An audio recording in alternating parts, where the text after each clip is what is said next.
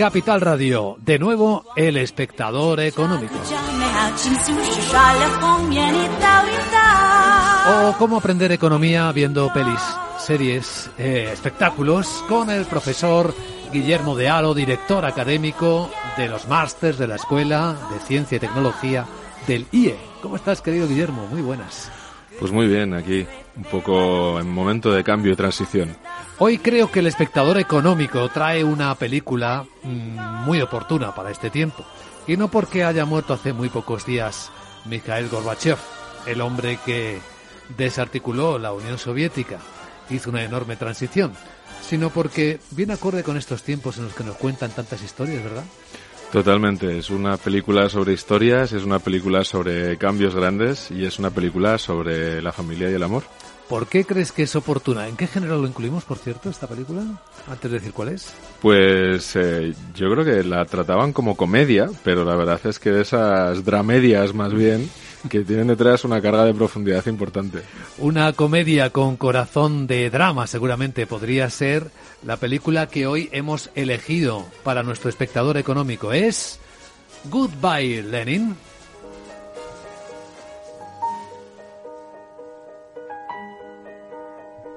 Berlín, octubre del año 1989. Unos días antes de la caída del muro, la madre de Alex, una mujer orgullosa de sus ideas comunistas, entra en coma. ¡Mirad aquí!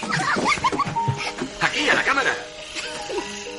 Cuando despierta ocho meses después, su hijo va a hacer lo posible y lo imposible para que no se entere de que está viviendo en una Alemania reunificada y capitalista. Porque ella era una activista muy conocida en el mundo de la RDA. Su objetivo es convertir el apartamento familiar en una isla anclada en el pasado, una especie de museo del socialismo en el que su madre viva cómodamente creyendo que nada ha cambiado.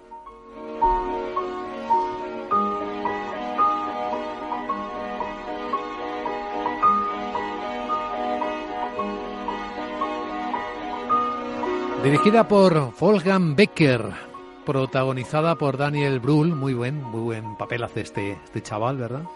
Sí, además eh, una, una, carrera que, que, se empieza a conocer internacionalmente por este papel para alguien que además tiene perfil multinacional. Eh, padre, si no recuerdo mal, padre alemán, madre española, eh, él hablaba varios idiomas y le hemos visto después también en Marvel, le hemos visto en, en, otras películas y ha estado por aquí nominado. Como decía Santiago Segura, siempre traemos estrellas internacionales para que den caché, pero luego nunca les damos el premio.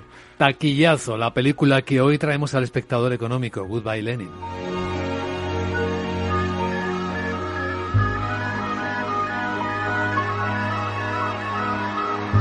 Y no solo en Alemania, donde arrasó en los cines, en el resto de Europa también ha obtenido un buen puñado de premios, aquí en España también. Con sumo cuidado y delicadeza, colocan al enorme coloso sobre la plataforma de lanzamiento. Bueno, pues ahí tenemos eh, algunas de las eh, de los sonidos, de los audios que acompañan el principio y la introducción de la película, en la que efectivamente se reflejan de fondo esos momentos históricos en los que mm, se cae, cae el muro de Berlín, la historia es fascinante. Yo tengo un buen recuerdo periodístico porque estaba en Antena 3 de radio y di aquellas noticias, ¿no? Cuando por primera vez el puesto fronterizo de la RDA dejó sin guardas. Empezaron a pasar al otro lado los ciudadanos alemanes de la República de la ex República Democrática Alemana.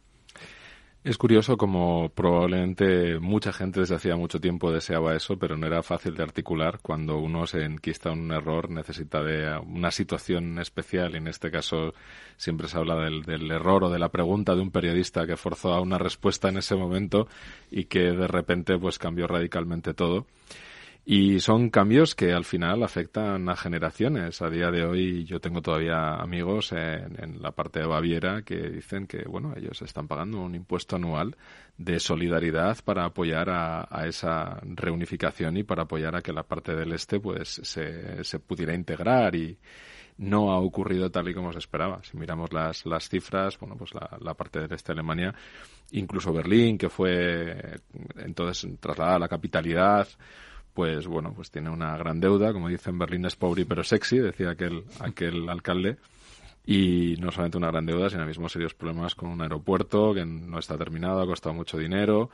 Entonces, bueno, pues eh, es una región en la que se cae un poco ese mito, esa imagen que han sabido vender también con comunicación, la marca país de Alemania, ¿no? de la eficiencia y la productividad. ¿Qué lecciones nos puede enseñar esta película Goodbye Lenin? Quizás entre las primeras y las más importantes, cómo hay distintas realidades según quienes las miren, cómo hay personas que profesionalmente intentan fabricar realidades continuamente. En nuestros tiempos esto lo vemos muy a menudo en la política, ¿no? Con los políticos. Sí, totalmente. Aquí hablábamos de una dramedia porque cuando ocurre este accidente que deja en coma a la madre de, Daniel Bruel, en la película, pues eh, los médicos le dicen que por favor que no haya shocks, que no haya impactos. Entonces, para ella, que él la consideraba tan socialista, tan apoyando al régimen, ¿no? De hecho, se calcula que la Stasi en la RDA eh, pues fue capaz de, gestionar lo que lo que gestionó gracias a utilizar a un montón de personas que se dedicaban a, a, vigilarse y a denunciarse unos a otros, ¿no? Hay un momento que es que había cientos de miles de ciudadanos vigilándose, entonces la manera de tenías que ser más papista que el Papa para evitar problemas, ¿no? Y este tipo de, incentivos en el comportamiento, pues se han visto muchas veces a lo largo de la historia. Hay un antropólogo que a mí me gusta mucho, Marvin Harris, yo soy harrisiano convencido. Yo también. Y en su libro Vacas, Guerras, Cerdos y Brujas explica en un capítulo el tema de las cazas de brujas y cómo las cazas de brujas terminaron cuando empezaron a extenderse y de repente ya afectaban a tanta gente que la gente más poderosa se empezó a preocupar y dijo esto tenemos que cortarlo porque ya aquí no se libra nadie y al final pues no, es, es imposible vivir en sociedad con todo el mundo denunciando a todo el mundo. Y claro, si no hay presunción de inocencia y cualquiera puede ir por cualquier motivo espurio, pues de repente esto es, es imposible mantener. Entonces esos picos y, esta mujer pues venía de ser eso, de ser un referente para los vecinos, para los amigos, en, ser más eh, rigurosa que nada con lo que el régimen decía. Entonces su hijo, que empieza a ver las mieles de la nueva situación, con un empleo y con, libertad para moverse. Se echa novia en ese momento también. Efectivamente, ¿no? Entonces estos cambios eh, sociales, cambios hormonales y cambios económicos, pues él los tiene que ocultar a la madre, ¿no? Y tiene que buscar la manera de, de que todo lo que ocurre alrededor, y ocurren muchas cosas, pues eh, su madre las perciba como algo natural dentro del régimen en el que ella vivía. Así ocurría, así ocurre durante toda la película. Efectivamente, su madre despierta del coma ocho meses después. Ha cambiado todo. Para evitarle el shock, eh, reproduce como tenía la habitación antes. Tiene que reformarla porque también su, su hermana la había cambiado hasta de decoración, viviendo, arrejuntándose, ¿no? Creo, con, con su novio. Y claro, eh, en medio de una Alemania que está viviendo un momento histórico increíble, ¿no? Para sus ciudadanos. Y hay un momento de la película en la que se reproduce aquel partido de fútbol entre Alemania y el Reino Unido en el que iba ganando Alemania. Atención al lanzamiento. Ahí va. Lanza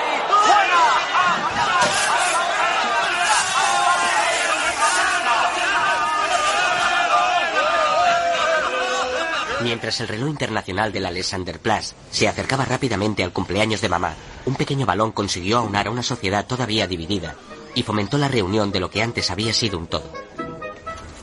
Mientras tanto, como buen obrero, yo hacía todo lo que estaba en mis manos para que ese día la Alemania Oriental resucitara en la habitación de mamá. ¿Los crucigramas están por hacer? Puros como una virgen. Genial. Me los llevo. Y eso también. También han despedido a mi hija sin darle ninguna explicación. Gracias y hasta nunca. Madre mía. Pensar que trabajamos 40 años para esto. Además, están cargando la programación de ballet. Te pasas el día embobado con la tele. Y volviendo al tema de mi madre. La cuestión es que no sabe que ha caído el muro. No lo sabe. Mejor para ella. Mejor para ella, comentaba el otro individuo. Claro, también es un culto vintage esta película, ¿eh? cómo conseguir vivir con las cosas de años cuando están desapareciendo. Sí, hay un libro muy interesante que se llamaba Los osos búlgaros o algo así, no recuerdo el nombre. Eh, es un libro que, que, trata un poco de un estudio de, de, gente que vivía en antiguas dictaduras de Europa del Este y que tenían mucha añoranza de las dictaduras, ¿no? Y hacía esta comparativa con los osos de los, de los circos que desde muy pequeños pues les ponían una en la nariz y no sabían vivir en libertad. Cuando los habían liberado y habían intentado dejarlos en reservas, pues tenían serios problemas porque siempre habían vivido en cautividad con una anilla en la nariz y dedicados a hacer determinadas cosas, ¿no? Entonces comentaban, pues eso, como mucha gente añoraba aquellos regímenes en los que, bueno, te decían lo que tenías que hacer, te decían como había una especie de, de estructura clara para ellos y esto te, te, te demuestra cómo eh, los cambios muchas veces necesitan una o dos generaciones e incluso así no terminas si no hay un esfuerzo muy muy serio no termina de pasar, ¿no? Aquí en, España se sigue hablando y sigue hablando mucha gente de, de, la guerra civil, ¿no? Es algo que a mí me resulta muy, muy, muy peculiar porque contrastando con Alemania, a mi hija en Alemania, cuando les hablan de la guerra mundial es claramente para evitar que eso vuelva a ocurrir. O sea, esto no debía haber pasado y a mi hija desde muy pequeña la han llevado a Dachau, que está cerca de Múnich, para entender lo que fue aquel horror. Y aquí sigue habiendo un halo de romance, ¿verdad? Con la guerra civil española, cosa que no se entiende. Aquí parece que hay mucha gente que quiere repetirla. Oye, mía, es que se jugó mal, ¿no? Las reglas no estaban bien, esto tenemos que volver a jugarlo, esto fue... Y la realidad es que, bueno, pues todos los que la vivieron acordaron no hablar de ello. Había mucha gente mayor que, mira, no quiero volver a pensar. Muchos que estaban en un bando en otro porque les tocó en el momento del levantamiento, no había ni una ideología ni nada. Y bueno, pues de nuevo, cosas que se han ido ocultando y que, y que han afectado, que afectan a día de hoy a la economía, al devenir, a un montón de decisiones que se están tomando, ¿no? Pero la realidad es tozuda. Esta película es una lección magistral de cómo la realidad entra por las ventanas. Es decir, no puedes ni siquiera dejarla fuera de una habitación, porque en cuanto descorres la cortina y es una escena, pues la madre recién despertada del coma se encontró con que en un edificio que tenía enfrente de casa le habían colocado un enorme cartel con Coca-Cola. Entonces, claro, ella entra en shock. ¿Coca-Cola? Aquí, el, monstruo americano enfrente de mi casa y, bueno, cómo se ingenia eh, su hijo y sus amigos la solución es increíble porque eh, le habían instalado un aparato de vídeo para que no viera la televisión, sino que solo veía cintas grabadas de vídeo. Y se le ocurrió con su amigo, pues, idear una especie de informativo dando una explicación de por qué estaba Coca-Cola enfrente de su casa frente a nuestras cámaras. Esto es una propiedad privada. La censura el dictamen intentado desesperadamente el dictamen de un grupo de víctimas de un grupo de de nuestra fábrica en Leipzig. ¿Quiere hacer el favor de dejar trabajar a la televisión de la RDA? Voy a llamar a la policía. Finalmente, el dictamen de un grupo de expertos científicos ha confirmado que la receta original de Coca-Cola se desarrolló en los laboratorios de la Alemania Oriental en la década de los 50. Devolvemos la ¿Coca-Cola es una bebida socialista? La cifra de muertes por drogadicción aumenta. Creía que era de antes de la guerra. alemana. ¿Lo ves, mamá? De agosto se han registrado Occidente lleva años aprovechándose. Un 60% más que durante el mismo periodo del año anterior. La verdad es que empiezas a construir una historia diferente, de, a recrear la realidad según tu imaginación. Es que eh, sabes cómo empieza, pero no cómo acabas, claro. Aquí hay dos frases muy buenas, ¿no? Una que era la, de Orwell en 1984, cuando decían aquello de eh, Eurasia nunca ha estado en guerra con Oceanía y te iban cambiando las reglas del juego sobre la marcha, que hablaba mucho de las dictaduras. Y hay otra muy buena que creo que es de, de Ayn Rand que dice... Eh, puedes ignorar la realidad, pero no puedes ignorar las consecuencias de ignorar la realidad. O sea, al final llega un momento que la realidad tiene un impacto en el que no, no se puede eh, ignorar continuamente.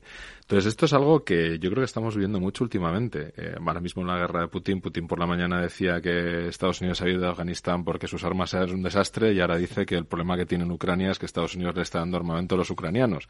Entonces, son discursos totalmente incoherentes y lógicos, pero que, bueno, han conseguido que funcionen y cosas que pensamos que estaban totalmente abandonadas, de la propaganda en la comunicación y demás, pues, pues vemos que siguen utilizando y vemos que funciona, ¿no? Es complicadísimo hoy tener medios independientes, como lo que hacéis aquí, porque, bueno, pues hay, hay mucha presión, hay mucha presión además de, de eso, de la noticia del día o del tema del día que, que, que te obliga a seguir ese, esa ola y a navegar esa ola.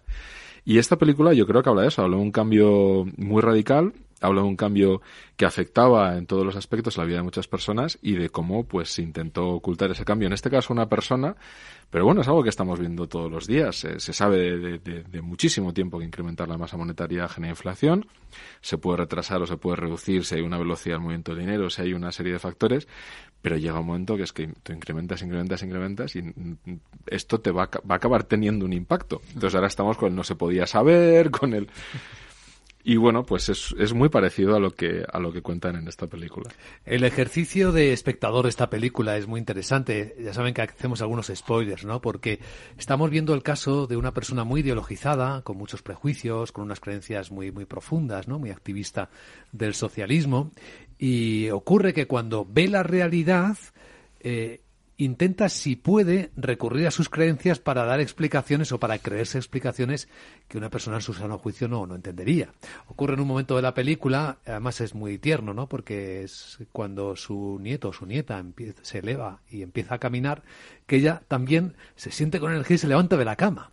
Claro, no se levanta de la cama solo para ver a su nieta, de repente su mayor eh, fuerza o presión interior es salir afuera, ¿no? A ver qué está ocurriendo, cómo está el mundo y llega a la calle y se encuentra pues que los ladas cada vez son menos, que los vehículos de la, de la parte occidental de Alemania ya están poniendo todas las calles con los estilos, la forma de vivir, está inundando Berlín, esa parte de Berlín oriental, y, y bueno, se produce una situación de shock muy llamativo.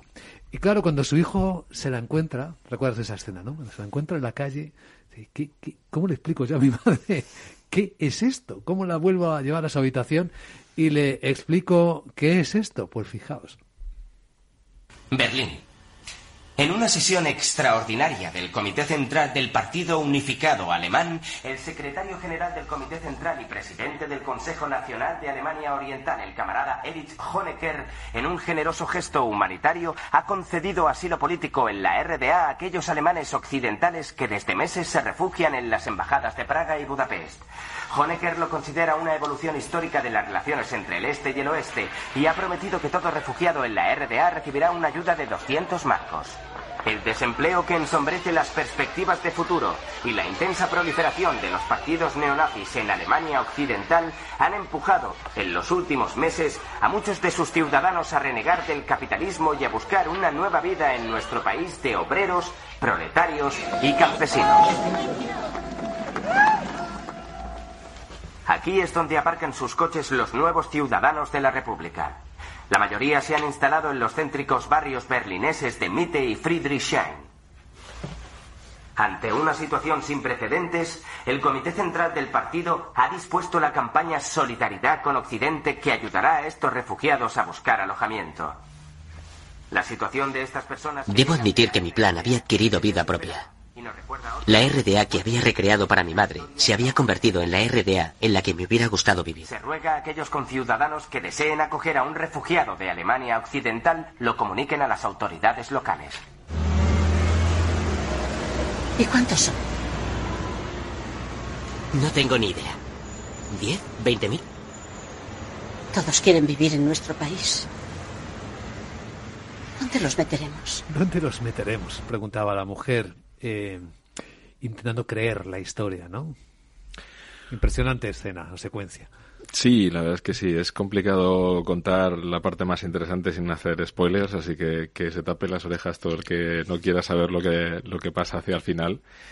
Pero esto está relacionado además con un factor muy interesante, ¿no? Que lo comentábamos antes, eh, el, el, protagonista, que él cree que su madre siempre ha sido una gran activista, pero la realidad que, que él descubre es que eh, el plan que tenían la madre y el padre era escapar los dos y el padre escapó pero él ella no pudo escapar porque se asustó porque se asustó por todo lo que estaba pasando por entonces claro mm, ante el hecho de que el padre se hubiera escapado y que la vigilaran más, se convirtió todavía más en una defensora del régimen y del socialismo y, demás, ¿no? Entonces, bueno, pues eh, no voy a explicar para no spoilear más cómo él descubre todo esto. Pero está bien el planteamiento intelectual que hace la película, porque te lleva a pensar este ejercicio que todos hacemos. ¿Qué habría pasado si hubiera tomado otra decisión en lugar de esta?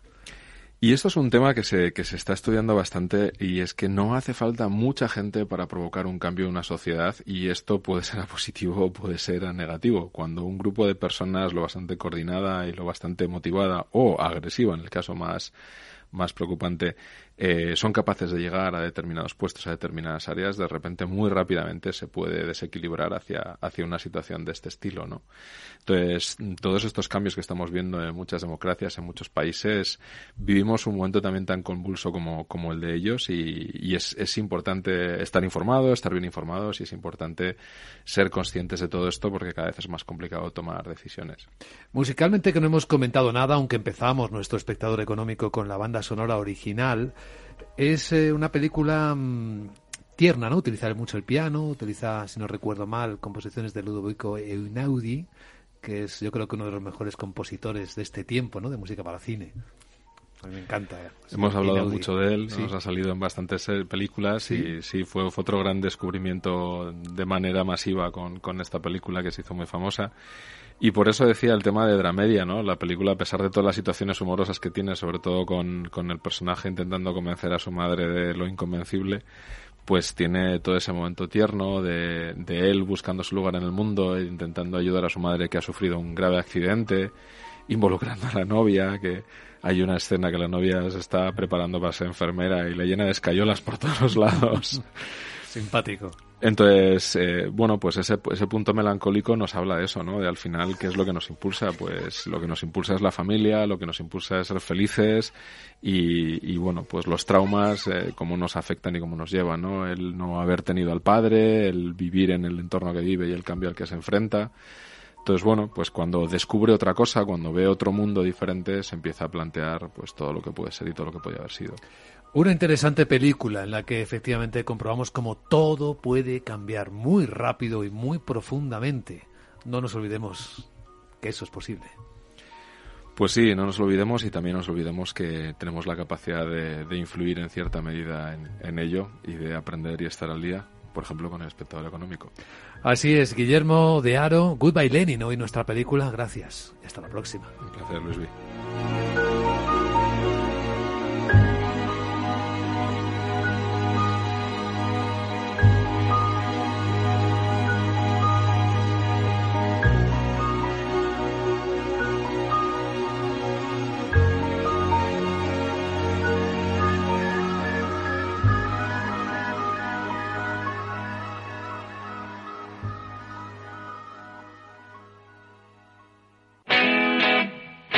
Todos los lunes de 11 a 12 de la mañana en Capital Radio tienes una cita con Rock and Talent.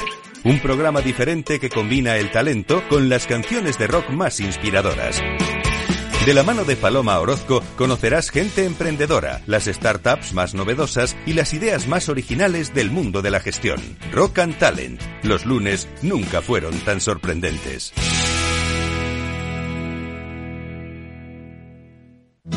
¿Traerías tu hipoteca a Cuchabank si te mejoramos las condiciones? Consúltanos directamente. Cuchabank, tu nuevo banco. Más info en cuchabank.es. Esto te estás perdiendo si no escuchas a Luis Vicente Muñoz en Capital, La Bolsa y la Vida. Antonio Garamendi, presidente de la COE. Habría que evaluar, eh, y para eso también está la mesa, nos podríamos sentar, y me da igual si hubiera que cambiar la ley, un salario mínimo que se acogiera o que se acoplara eh, a cada uno de los territorios de este país, porque la realidad es que la propia negociación colectiva también va en función de esos territorios. Es diferente cuando vemos el convenio del metal, por ejemplo, pues de Vizcaya es muy diferente al convenio del metal de otra provincia, eh, incluso del propio País Vasco. Y yo creo que esa es la realidad eh, y es por eso por lo que estamos diciendo este tema. No te confundas. Capital, la bolsa y la vida con Luis Vicente Muñoz, el original.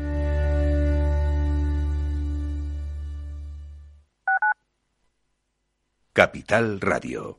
Gráficas Naciones. Más de 50 años de experiencia en el sector de las artes gráficas. Apostamos por la última tecnología tanto en impresión offset como en digital y gran formato. Realizamos todo tipo de impresión. Tarjetas de visita, folletos, libros, vinilos, decoración y montaje de stands. Más información en el 91 629 2145 o en gráficasnaciones.es. Esto te estás perdiendo si no escuchas a Rocío Arbiza en Mercado Abierto. Eduardo Martínez, cofundador de la FinTech Tokio. El mercado africano también está creciendo muchísimo. Hay que tener en cuenta que tanto el mercado asiático, africano y latinoamericano es un mercado donde hay más penetración de móviles que de banca. por lo cual eh, propuestas digitales que puedas tener en el móvil son muy eficientes para ese tipo de mercados. Mercado Abierto con Rocío Arbiza.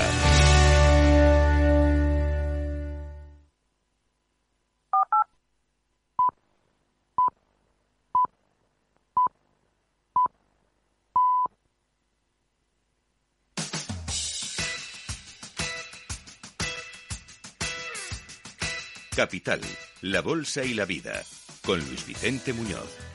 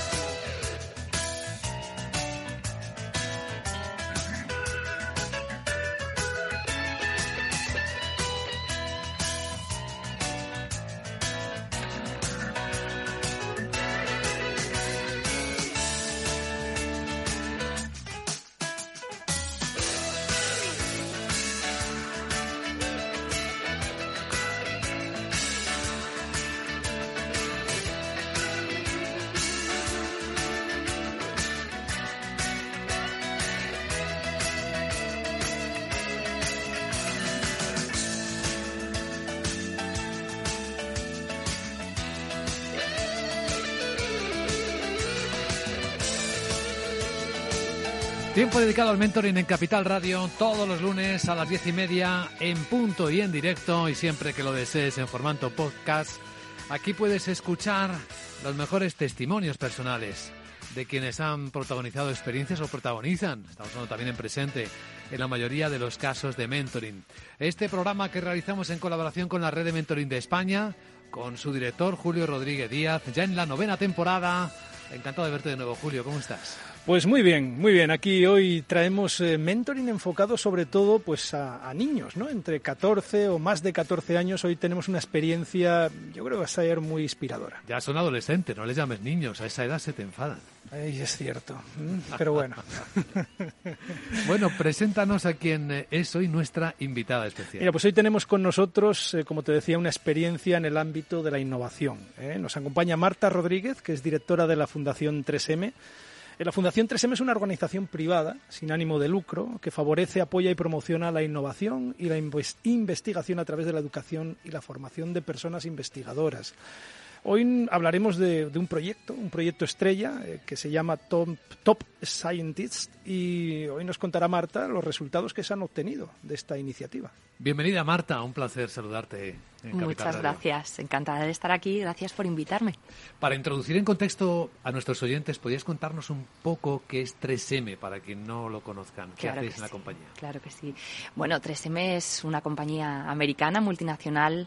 Eh, las 3M vienen de Minnesota Mining and Manufacturing. Eh, y fijaros, pues todo empezó con una lija y ahora mismo, con papel de lija, y ahora mismo tienen miles y miles de referencias de productos de todo tipo.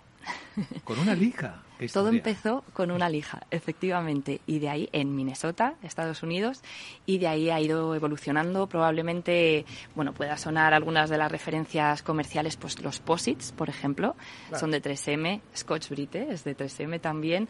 Entonces tenemos ahí, bueno, una gama de productos y enorme. Y sobre todo una cultura, una cultura enfocada, como decíamos, a la innovación. Y en concreto la Fundación 3M, ¿qué, qué es lo que hacéis en España? Bueno, la Fundación 3M eh, se creó porque básicamente queríamos tener una, eh, bueno, una contribución, ¿no? Eh, in- invertir en que la vida de las personas pues eh, sea mejor. De hecho, mm, nos nutrimos del lema de 3M, que es Science Applied to Life, ciencia aplicada a la vida, y básicamente con ese lema es con el que diseñamos todos nuestros proyectos, acciones, y es eh, aplicar la ciencia para mejorar la vida de las personas. Entonces, bueno, pues eh, desde ahí nos, eh, nos hacemos proyectos y nos involucramos en- en proyectos propios principalmente de innovación, de emprendimiento y de divulgación de la ciencia. Este en concreto que citaba Julio hace un instante, Top Scientist, ¿en qué consiste? Pues Top Scientist es un concurso para, de alguna manera, despertar nuevas vocaciones científicas y tecnológicas entre nuestros jóvenes. Ahí es nada. Qué bien suena. Pues fíjate, nos inspiramos en el concurso de Estados Unidos que lleva más de 15 años, el Young Scientist Challenge, y allí es a lo bestia. Y nosotros dijimos, ¿y por qué no hacerlo aquí en España? ¿no? Adaptarlo, por supuesto, a nuestra cultura con sus diferencias, pero también queremos eh, apoyar esas nuevas vocaciones y no solamente apoyarlas, sino también, como decía, despertar ¿no? nuevas vocaciones científicas e- y tecnológicas entre chicos y chicas en edades pues en las que están en momentos decisivos ¿no? de, de su vida y, ¿por qué no?, pues de, de sus futuras carreras. Déjame repreguntar, Julio, porque Adelante. eh, aquí ha tocado una, una cosa que es sensacional, despertar. Sí. ¿Es probable que haya muchos científicos sin despertar potenciales? Seguro. ¿Hay que despertarles? Yo creo que sí, algunos sí. Porque, eh, bueno, yo me tomo como ejemplo, ¿no? Yo cuando tenía 14 años no tenía claro qué es lo que iba a hacer. De hecho, ahora mismo estoy haciendo algo que ni siquiera sabía que existía, ¿no? Entonces, ese despertar, cuanto antes lo hagas, pues eso que te llevas, ¿no? Y luego, por otra parte, también eh, el ayudarles a entender que la ciencia y la tecnología no son solamente para eh, pues problemas que puedes hacer en un cuaderno o un día que vas a un laboratorio, sino que es que en realidad la ciencia y la tecnología está en nuestras vidas por todas partes. Entonces, fíjate, si, si podemos abrir los ojos ¿no? y ayudar también a los docentes que están haciendo una labor fantástica a, a generar esos retos, esa curiosidad, esas ganas ¿no? por hacer algo. Y si me permitís, un puntito que para mí es especialmente importante es que además esos, esas ideas, esos proyectos de ciencia, de tecnología, tienen un fin social, un fin, un fin de mejorar eh, la sociedad en la que vivimos, el medio ambiente, nuestro entorno. Entonces, fijaros, si es bonito. Bueno, hace año y medio sé que estabas eh, planeando, planificando este proyecto. Hoy es una realidad. Ya habéis cerrado la, la primera edición. Eh, despertar, has dicho, ¿no? ¿Y por qué el foco en, en- en niños jóvenes o como queráis llamarlos, este entre en cuarto, tercero de la ESO, primero de bachillerato? ¿Por qué ese foco tan específico? Pues fijaros, eh, estuvimos dando muchas vueltas, ¿no? A eh, qué edades pueden ser las óptimas. Más pequeñitos, eh, quizá todavía como que no han tenido esa oportunidad de profundizar un poco más en, en ciencia y tecnología, de descubrir un poco dentro de las aulas. Y dijimos, tercero y cuarto son años muy buenos en los que empiezan a tomar decisiones, ¿no? De mm, voy por aquí o voy por esta otra rama. Y luego, primero de bachillerato, también ahí están ya más maduros, ¿no? Quisimos respetar segundo para no desorientar de, bueno, pues que es un año muy importante, segundo de bachillerato, y decidimos quedarnos en primero para que segundo, bueno, pues eh, nos supusiese una distracción para la EBAU, para, bueno, eh, los estudios que, que implica ese, ¿Y, ese año. y ¿no? podemos, Marta, ya medir resultados de la experiencia que lleváis? Pues eh, sobre todo cualitativos ha sido espectacular el feedback que hemos tenido sobre todo de los finalistas porque eh, bueno se presentan las candidaturas y de las que recibimos tenemos eh, bueno pues ahí es un proceso de, de selección importante basado puramente en la en la idea y seleccionamos cinco candidaturas finalistas. Las candidaturas se presentan por parejas, con lo cual son diez finalistas. Y esa, sobre todo podemos, bueno, porque es con quienes más contacto tenemos al final, ¿no? Con esos diez finalistas, eh, todos nos han transmitido, y todas, porque ahora, ahora comentaremos sobre eso también, nos han transmitido que ha sido una experiencia espectacular. Han tenido posibilidad de hacer mentoring con profesionales de 3M, sesiones inspiradoras con gente diferente, disruptiva, eh, del mundo de la ciencia y la tecnología y también, bueno, pues algunas eh, sesiones para desarrollar otro tipo de habilidades, como por ejemplo hablar en público, eh, trabajo en equipo, etcétera. Bueno, es importante decir que empieza la segunda edición, al menos la inscripción, el 1 de octubre, estará abierta hasta el 23 de diciembre, eh, para animar un poco a todos los que nos están escuchando y, y que conozcan de primera mano eh, qué, qué es lo que hay que hacer, quiénes participan, Claro. cómo se pueden inscribir, qué... qué... Claro Eso, que ¿qué- sí. ¿Quién se inscriben, las personas o los colegios? Los jóvenes. Los jóvenes. En Eso es. primera persona, ¿no? En primera persona, Con su pareja. tutorizados, eso es, tutorizados por un profe, por un docente de su centro. Eso sí es importante, porque ese vínculo con, con los docentes es muy importante, ¿no? Yo animaría a todo el mundo, eh, si nos están escuchando docentes, que lo muevan en su centro, sean de ciencias o no, que lo muevan en su, en su centro. Eh, también padres, ¿por qué no, no? O familiares que tengan, eh, pues, hijos, mm, conocidos, familiares en, en esos cursos que les animen porque pueden vivir una experiencia única. Incluye hasta un viaje a Estados Unidos para los ganadores. Eh, y además es una manera también de abrirles los ojos, ¿no? A que ellos pueden tener un impacto positivo en la sociedad desde ya, no tienen que esperar, ¿no? Eh, entonces, por supuesto, animar a, a- y, y si nos están escuchando los jóvenes, por supuesto, Claro. también, ¿no? Que, que, se, que, que den ese paso, ¿no? Que, que de verdad los sueños se pueden hacer realidad.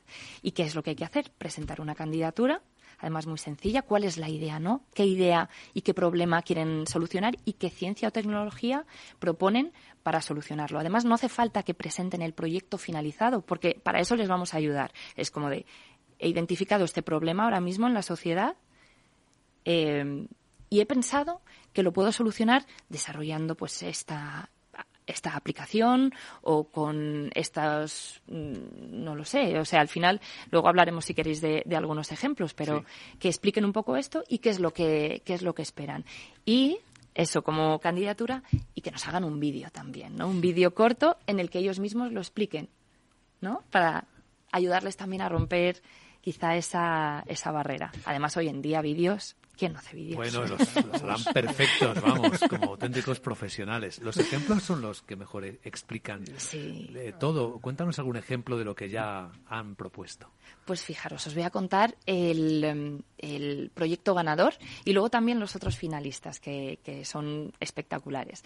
El proyecto ganador, desarrollado por Sara y Carmen de Valladolid, em, es una solución, es una cápsula para prótesis articular y es una solución para intentar evitar o pillar a tiempo infecciones que puedan venir por prótesis articulares. ¿no? Eh, Carmen, eh, la historia es muy bonita, Carmen leyendo un artículo, es una apasionada de la ciencia, leyendo un artículo, pues se dio cuenta que resulta que había problemas realmente, o sea, que suponía un problema para de salud eh, en muchas, bueno, en muchas ocasiones, en un determinado porcentaje, eh, las prótesis, ¿no? Las prótesis articulares podían infectarse y suponían un problema. Entonces dijo, ¿por qué no investigar por aquí? Y además hay una historia preciosa y es que Carmen y Sara no se conocían. Eh, Carmen fue a hablar con su profesora de ciencias y le dijo, he encontrado este concurso Top Scientist y ¿conoces a alguien? ¿Crees que alguien podría estar interesado en, participar, en acompañarme, ¿no? ya que hay que presentar el, programa, el proyecto en pareja? Y Carmen pensó en Sara, las puso en contacto y la semana pasada han vuelto de su viaje de Estados Unidos. Y yo creo, creo que esa amistad Va a durar. Va a durar. ¿Quién Va a durar si de se- por vida. A ver si se convierte en socios de negocio. Había también, había también otra iniciativa este, enfocada a lo que son el, el uso de las mascarillas, ¿no? Por. Exactamente, el reciclaje de mascarillas. Este Mm. fue otro proyecto Gran desafío. totalmente. Imaginaos si, si es importante, ¿no? El, eh, bueno, pues plantear soluciones. Ellas se dieron cuenta de que las calles estaban llenas de mascarillas. No puede ser. Tenemos que encontrar una solución. Y con ayuda del mentor, pues eh, presentaron un proyecto final de, mm, bueno, de aislante, ¿no? De, incluso para radios, eh, generar eh, a través de las mascarillas Reciclándolas. reciclándolas, efectivamente, y convirtiéndolas en un elemento aislante para insonorizar. Así que si los que nos escuchan, alguien tiene en su entorno a alguien con verdadera vocación y quiere despertar esa vocación, yo creo que esta es una buena iniciativa para, para poder empezar. ¿no? Pero eh, eh, hablamos de mentoring en este programa y me gustaría profundizar un poquito más ¿no? en por qué, por qué el mentoring en, en- en vuestra iniciativa, en vuestro proyecto Top, Top Science. Pues fíjate, eh, yo creo que es uno de los regalos más grandes que se han llevado los finalistas, las parejas finalistas, porque han estado mentorizados por un profesional de, de 3M que se asigna en función de su experiencia o conocimientos concretamente en el proyecto. Y además son voluntarios. ¿Por qué? porque es la manera de guiarles, ¿no? Y además ahí fuimos, bueno, pues eh, les pedimos, porque muchas veces es como de, venga, yo te ayudo, yo te ayudo y al final te lo hago. No, no, no, no. El mentoring no va de eso, ¿no? Va de, que, de ayudarte a encontrar eh, caminos, de plantear opciones, de guiarles un poco, ¿no? También con esa experiencia, eh, pero sin revelarles las soluciones, porque el proyecto es de los chicos y de las chicas no es al final de los adultos, no es del profesor que les tutoriza, no es del mentor, no es mío como responsable del, del proyecto. ellos son los protagonistas. Y además este también es un mensaje muy importante que creo que gracias al mentoring se lo han llevado todavía más. ¿no? de somos capaces. Es decir, hay gente que nos puede ayudar, que nos puede acompañar, pero nosotros somos capaces de llevar adelante este tipo de proyectos. Y todas nos nos lo han dicho, además todas las parejas, que la ayuda del mentor ha sido maravilloso. Y además lo curioso es que los mentores lo que han dicho es que ha sido un proceso de aprendizaje para ellos precioso y espectacular. Bueno, son voluntarios. ¿Ha habido buena respuesta dentro de la compañía a, este, a, este, llamamiento? Se han volcado. Además, se ha creado una comunidad vamos, eh, espectacular. Entre nosotros también hacíamos algunas sesiones conmigo y con, el resto de los mentores, un poco para ver, oye, ¿qué tal vais? Eh, ¿Está habiendo algún tipo de dificultad? Eh, ¿Necesitáis apoyo de algún tipo? Entre ellos, ¿no? También se, bueno, pues se apoyaban, se daban ideas. Entonces, porque tengo que decir que eran nuevos en esto del mentoring. O sea que aquí han sido unos valientes porque se han presentado voluntarios casi a un, a un proceso que, no sabían ni a, ni a lo que se enfrentaban. Y mm, tuvimos una sesión con Estados Unidos, con los mentores del programa Young Scientist Challenge, que nos ayudó mucho. Pero yo creo que este año eh, con la red de mentoring de, España, ahí vamos a dar un salto cualitativo también, ¿no? para darles esas habilidades, esos tips, técnicas, para que, bueno, pues hacerles más fácil esa labor que les sale del corazón. Como un mentor certificado, ¿no? Pues eh, sí, sobre todo, sobre todo ayudarles en cierta manera en esa metodología, en esas herramientas que, por lo que conozco, estáis haciendo muy bien.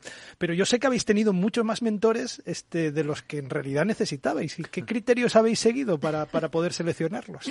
Pues este año eh, ha sido sobre todo de, en cuanto a los proyectos, ¿no? O sea, lo que pedíamos es que, que tuviesen muchas ganas, que, que, tuviesen tiempo que les pudiesen dedicar, porque al final esto también es, oye, requiere de una inversión de tiempo, ¿no? De, la persona. Sí, escapa al horario laboral, claro. Claro, totalmente. Entonces va más allá. Y, y luego, pues que tuviesen vocación de servicio y esa generosidad y, por supuesto, también el conocimiento del tema sobre el que iban a, mentorizar. De hecho, eh, pudieron elegir, es decir, ellos optaban. Y tuvimos una situación curiosa porque seleccionamos a, a cinco y hubo una compañera que dijo, pues es que a mí también me gustaría. No sé si todavía, o sea, si, si este año puede ser o si no me espero al, al siguiente. Y al final lo que hicimos fue una comentorización. O sea, que, que, también de alguna manera yo creo que ayuda, ¿no? El fluir, porque ella dijo, es que yo de este tema puedo aportar y el mentor que estaba llevándolo dijo, eres, vamos, la recibió con los brazos abiertos. Y entonces hemos tenido también esa experiencia, ¿no? De una, de una doble mentorización o mentorización en pareja, grupal. Grupal, se podría llamar. Lo que pasa es que tú tienes mucha experiencia en todo esto, con lo bueno, cual bueno. esto es un, barco nuevo pero con una tripulación ya muy experimentada. Yo ¿eh? soy aprendiz. ¿Hasta dónde llega el acompañamiento en este concurso a, a los jóvenes?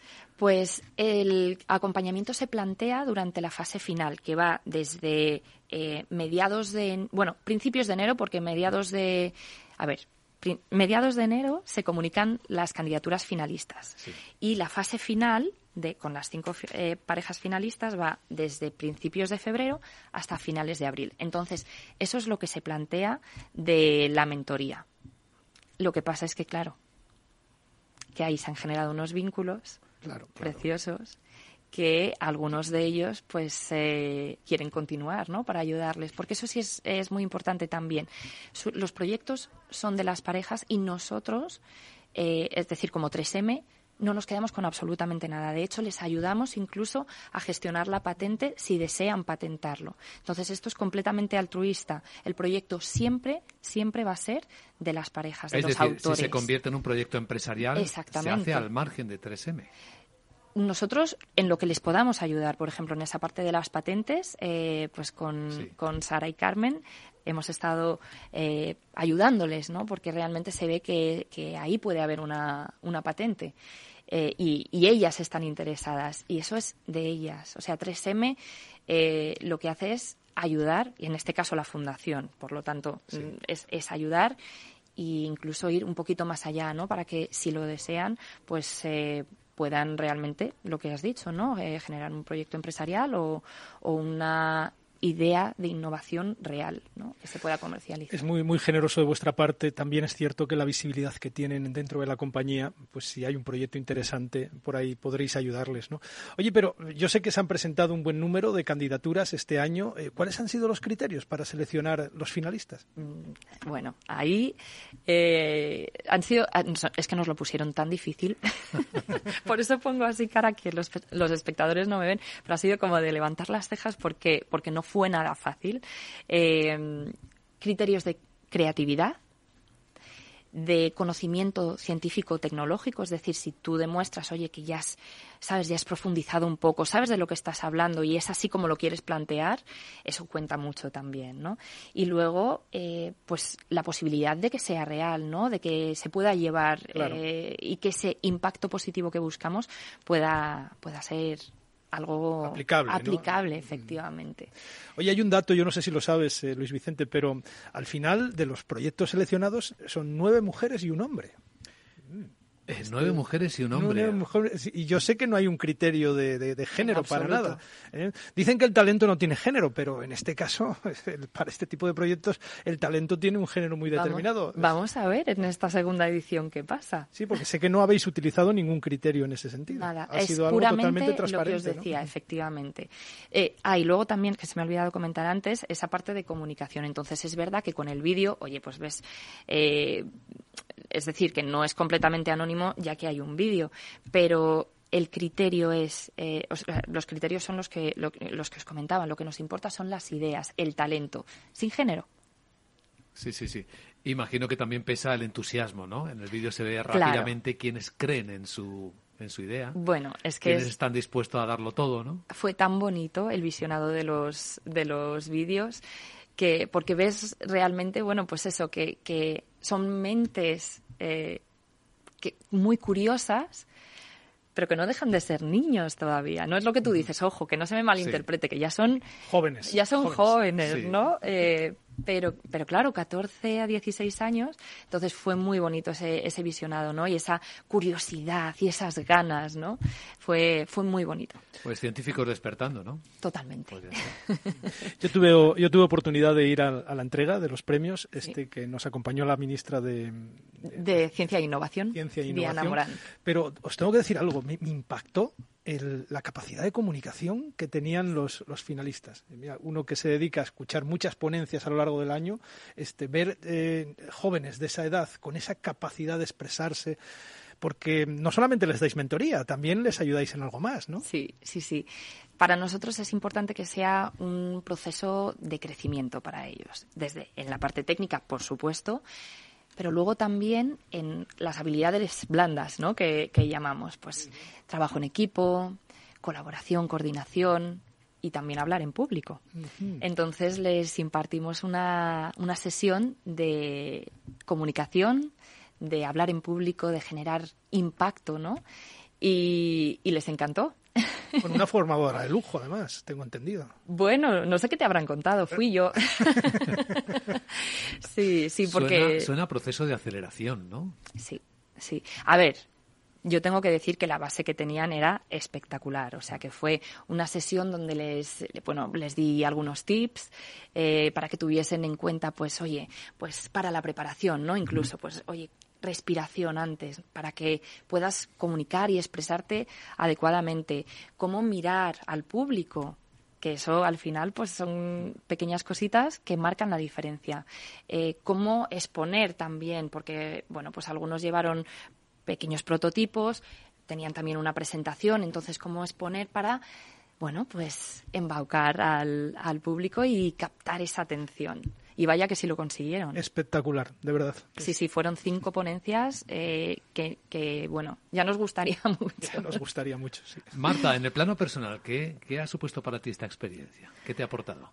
Pues no sé si se, si se capta, pero desde luego para mí es, es pura emoción. O sea, a mí me ha encantado eh, ser testigo, mm, además de primera mano, de ese desarrollo de las personas. Yo, bueno, es que es, en mi otra faceta, yo soy coach también, entonces ver ese desarrollo de las personas, de, jóvenes eh, que trabajan por lograr sus sueños, me parece espectacular. O sea, eh, para mí ha sido un auténtico lujo formar parte.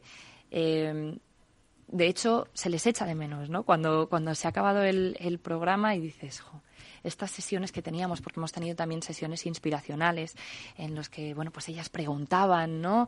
Eh, a, las personas de ciencia que, que nos han acompañado, pues les preguntaban y veías esa curiosidad. Eh, y luego el crecimiento y las familias que han sido un apoyo también fabuloso. Yo tengo que decir que, desde luego, para mí es, un regalo eh, poder sacar además esta segunda edición, haber estado tan, eh, bueno, tan cercana a, a, toda la evolución y además poder ahora sacar esta segunda edición que queremos que siga habiendo muchas ediciones y que por eso también invitamos a los jóvenes que participen, eh, poder despertar, poder generar esa chispa y, y, apoyar a los docentes en su labor, pues, pues que es, es una maravilla. Qué pena que se nos acabe este tiempo. Pues sí, yo veo que eh, Marta transpira entusiasmo y no tengo duda que este proyecto es un claro reflejo de su forma de ser y de su actitud, ¿no? Pero fíjate, Marta, que siempre pedimos al finalizar el programa que nuestros invitados nos dejen alguna frase, alguna perla de sabiduría, uh -huh. alguna reflexión inspiradora. ¿Cuál es la tuya? Pues la mía va de sueños. Yo animo que, que a las personas a soñar en grande y a abrir los ojos a las oportunidades que nos regala la vida. Muy bonita frase que nos quedamos, eh, vamos, que sumamos a nuestra colección de sabiduría, de perlas de sabiduría. Marta Rodríguez, directora de la Fundación 3M Iberia, muchísimas gracias por compartirlo. Muchísimas gracias. Julio Rodríguez, director de la red de mentoring de España. Hasta el próximo programa. Hasta el próximo programa.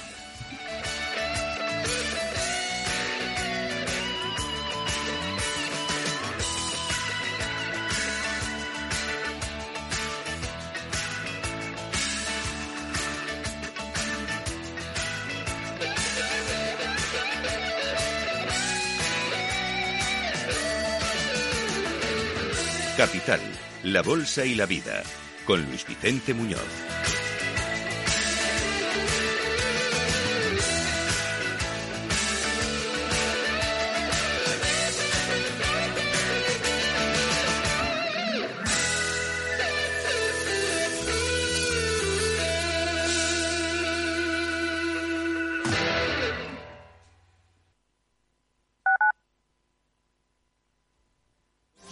De la mejor cocina gallega en Montes de Galicia. Todo un clásico moderno en el barrio de Salamanca. Disfruta de la variada dieta atlántica, de las mejores carnes y pescados tratados con respeto y transparencia y regados con una de las mejores bodegas de la zona. En grupo, en familia o en pareja, Montes de Galicia te ofrece el espacio perfecto en cada ocasión.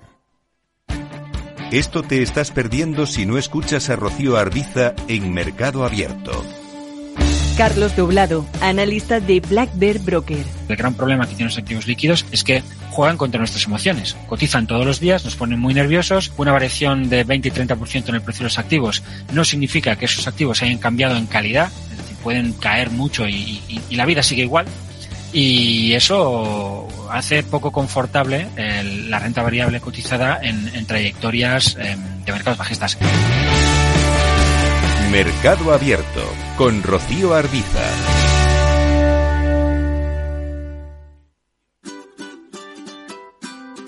Mesa y Descanso es el programa donde Mar Romero te acerca cada fin de semana los mejores productos, te invita a disfrutar de los buenos vinos de cada denominación de origen y a conocer restaurantes y lugares de ocio con un encanto especial. Mesa y Descanso, los domingos a las 13 horas, aquí en Capital Radio.